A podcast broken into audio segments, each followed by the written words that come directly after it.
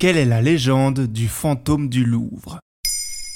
Merci d'avoir posé la question. Depuis 1793, le premier arrondissement de Paris accueille le plus grand musée d'art du monde, le musée du Louvre. 35 000 œuvres chargées d'histoire, 360 000 mètres carrés au plancher, dont 72 735 mètres carrés de galeries. Un lieu gigantesque, rempli de couloirs, de recoins, de sous-sols. Bref, un terrain de jeu idéal pour abriter les plus mystérieuses légendes. L'une d'entre elles concerne un fantôme qui hante le prestigieux édifice. Et ce fantôme porte le nom de Belphégor. Qui est Belphégor à l'origine? Dans l'Ancien Testament, Belphégor est une divinité originaire du pays du Moab, l'actuelle Jordanie. Elle est décrite alors comme un démon, symbole de la luxure et de la débauche, illustré par une bête cornue et terrifiante, déféquant sur les toilettes avec une barbe hirsute et les doigts crochus. Pas très élégant.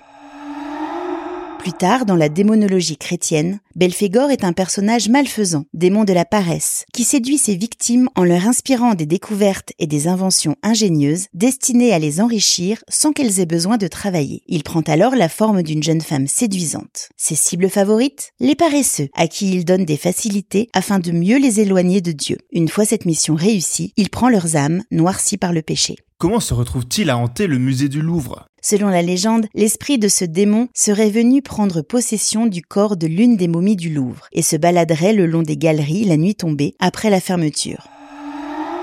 Après l'une de ses visites au musée et la découverte de la stèle d'un dieu guerrier du pays du Moab, c'est sur cette idée qu'en 1927, l'écrivain Arthur Berned publie un roman feuilleton dans le journal Le Petit Parisien, sobrement intitulé Belphégor. Les premières phrases lancent le mythe. Il y a un fantôme au Louvre. Telle était l'étrange rumeur qui, le matin du 17 mai 1925, circulait dans notre musée national.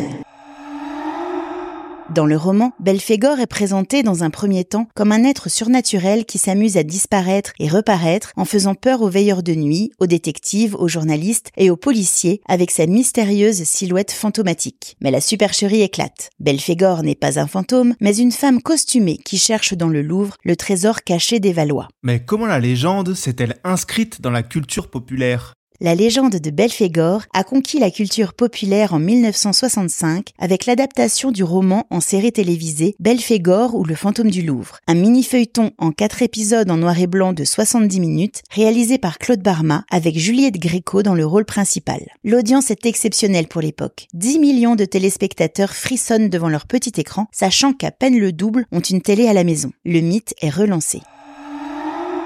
En 2001, Jean-Paul Salomé propose sa version librement adaptée du roman d'Arthur Berned dans un film avec Sophie Marceau, Belphégor, le fantôme du Louvre. Cette fois, la dimension fantastique est bien plus présente et le réalisateur laisse planer le doute sur la présence d'esprits malins au musée.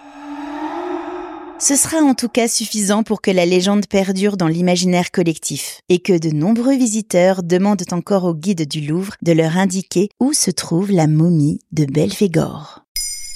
Maintenant, vous savez, un épisode écrit et réalisé par Béatrice Jumel. Ce podcast est disponible sur toutes les plateformes audio. Et si cet épisode vous a plu, n'hésitez pas à laisser des commentaires ou des étoiles sur vos applis de podcast préférés.